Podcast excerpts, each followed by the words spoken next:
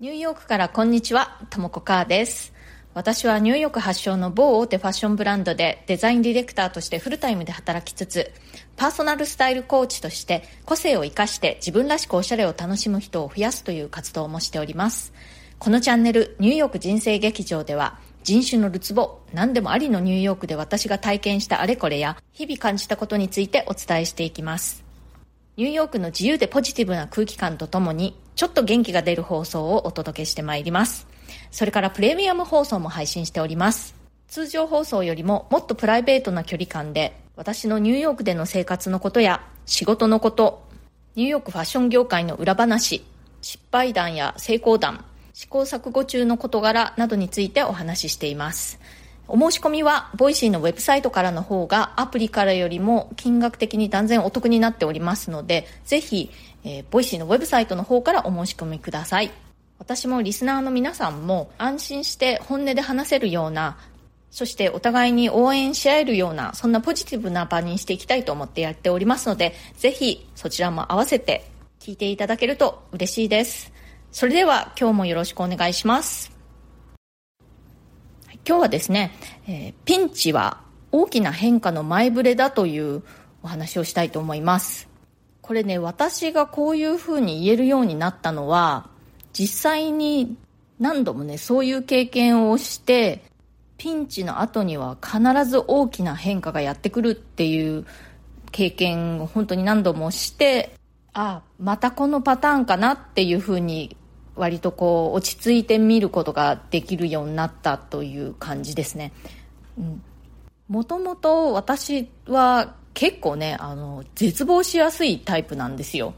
私仕事なんかだとね、あの、よくすごく冷静だって言われることが多くて、まあ、冷静だとかね、落ち着いているっていう風によく言われるんですけれども、自分の人生に関しては割と絶望しがちというか、過去に何度ももう私の人生は終わりだって思ったことがあるんですね。で、あの、後から振り返ってみるとね、大げさだって思うし、そんなに、あの、終わりじゃないと思うんです、思ういうふうに考えることもできるんですけれども、やっぱりその時その時では、もう、ニッチもサッチもいかない。もうこれから私はどうしていいかわからない。どう生きていっていいかわからない。みたいな状態にね、あの、陥ったことが何回もあって、でもそういう時って必ずその後に何か大きな変化がやってくるんですよね。本当にこれは不思議なものでびっくりするほどこのパターンが多いです。これ具体的に私の過去の経験で言うと私は日本で大学を卒業した後に広告代理店であの OL をしていたことがあってファッションとは全然関係ない仕事をしていたんですね。でそこを退社して、えーファッションの勉強を始めることにしたんですけれどもその会社を辞める前ですねもうものすごい行き詰まり感ピンチな感じがありました。でその後、まあ会社を辞めるということを決心してファッションの勉強を始めて、まあ、それがやっぱり私の今の現在の仕事にずっとつながってきているわけなんですけれども、会社を辞めるって決める前はですね、本当にもうピンチというか、もうどうしていいかわからない絶望という感じでした。あの、別にね、その会社がブラック企業だったとかそういうわけでは全然なくて、むしろね、私、あの、辞める時も先輩や同僚との別れが辛くてね、号泣しながら辞めたぐらいなんですけれども、でもやっぱりここじゃないというのか、強烈な違和感を感じていて、まあ違和感、そうですね。うん、行き詰まり感というのか、やっぱりこう、そこで仕事をしながら人生にこう目標というか目的が見出せない感じというのか。それでまあ若かったということもあって、あとは日本っていうところは、まあ、特にその私の当時のですね、新卒で就職する会社っていうのがとっても大切で、そこの選択を間違うと結構あの修正が難しいみたいな考えがあったので、まあ、私は私の人生においてもう大失敗をしでかしたぐらいに思っていました。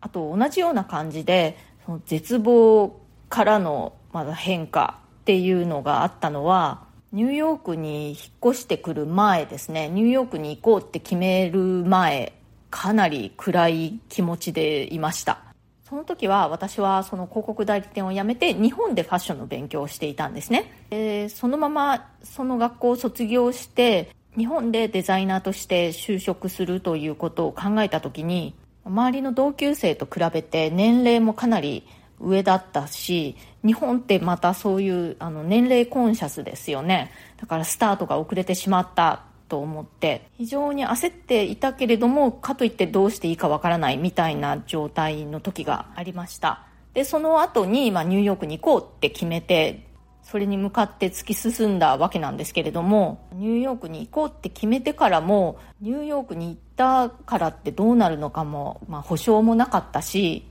まあ、意気揚々とニューヨークに行ったというよりはもうこうするしかないんだという割とこう排水の陣的な気持ちで行きました。他にもこのピンチというかね絶望からの変化という経験としては私がニューヨークに移住してでまあいろいろありましたけれども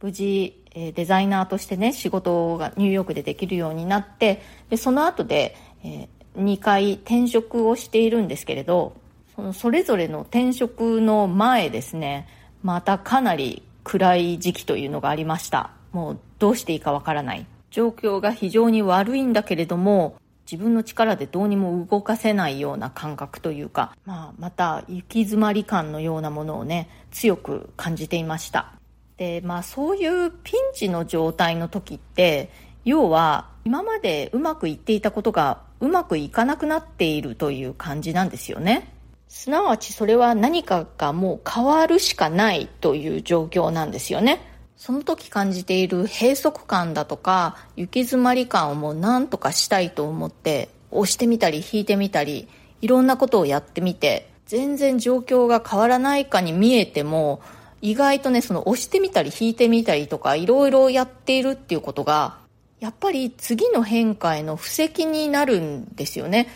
時にはちょっとね、あの、時間がかかるということもあるかもしれない。それで、やっぱりこんなにいろいろやってもダメかって思ってまた絶望したりするんですけれども、いろいろやってみていることっていうのは、無駄ではないと思うんですよね。こうね、押したからってパッと押して終了っていう感じではなくて、押してもダメで、引いてもダメでっていう感じで、でもこう押したり引いたりとかしていると、やっぱりこう何かが少しずつこう崩れていくというか変わっていって、ちょっとしたきっかけで、それまでのバランスがこうドーンと大きくね、変わったりするっていうことはあると思います。でやっぱりその変化をもたらすその臨界点みたいなのに達するまでの間が非常にこう暗く感じられるんですよね。よく夜明け前が一番暗いって言ったりもするじゃないですか。それも同じようなことを示しているんじゃないかなと思うんですね、ま、でもそんな風に考えられるようになったのは本当にもう中年になってからですね。何回もそんな経験をしてきてでパターンがだんだん分かってきたからかなと思います。まあ年の功というのか。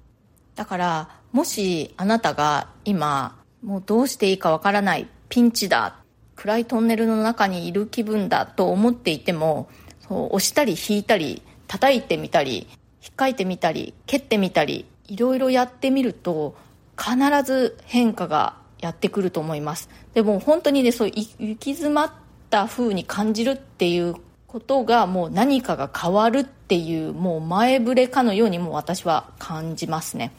明けない夜はないとも言いますしね。やっぱり同じ状況というのは長くは続かないですね。特にうまくいってない状況っていうのはそんなにずっとは続かないと思います、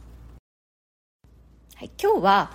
ピンチは変化の前触れだというお話をしました。今の自分の状況がすごくこうままならない。もうどうしていいかわからない。ピンチだって思った時も,、まあ、もう押してみたり引いてみたりを繰り返しつつ絶対に変化がやってくるっていうことを信じて落ち着いて淡々と毎日を生きるというのがいいんじゃないかなと思います。というふうにねあの若い頃の自分に言ってあげたいです私は。もう本当にねもう絶望してもう人生終わりだぐらいに大げさに考えていたことって本当に何回もあっていやいやそんなことないよ絶対に変化がやってくるからって昔の自分に言ってあげたいです。今もね結構ね行き詰まって落ち込んだりすることもよくあるんですけれども今ではあ大丈夫なんとかなるというふうに自分に言い聞かせることができるようになりました。ちょっとは成長したかな。まあでもね家族だとか身近な人には愚痴を聞いてもらうこともあってねもう本当にありがたく思ってます。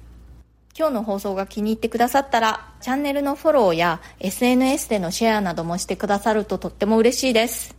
それから質問やリクエスト相談コメントご感想などぜひぜひ送ってください。ニューヨークのことやファッションのことキャリアのことキャリアチェンジのこと海外で働くこと海外で暮らすことそれ以外のことでも私に何か聞いてみたいなと思うことがありましたらどうぞお気軽に送ってください。えリクエスト等にはこの放送の中で随時お返事していきたいと思います。今日ですねあのコメントをすごくたくさんいただいていたんですけれども結構あのいっぱいあるので改めてコメント返しの会というのを設けてお返事してみようかなとちょっと初の試みなんですけれども、えー、ちょっと今回そういう風にしてみようかなと思います。今日も最後まで聞いてくださってありがとうございました。それではまた次回。ともこかーでした。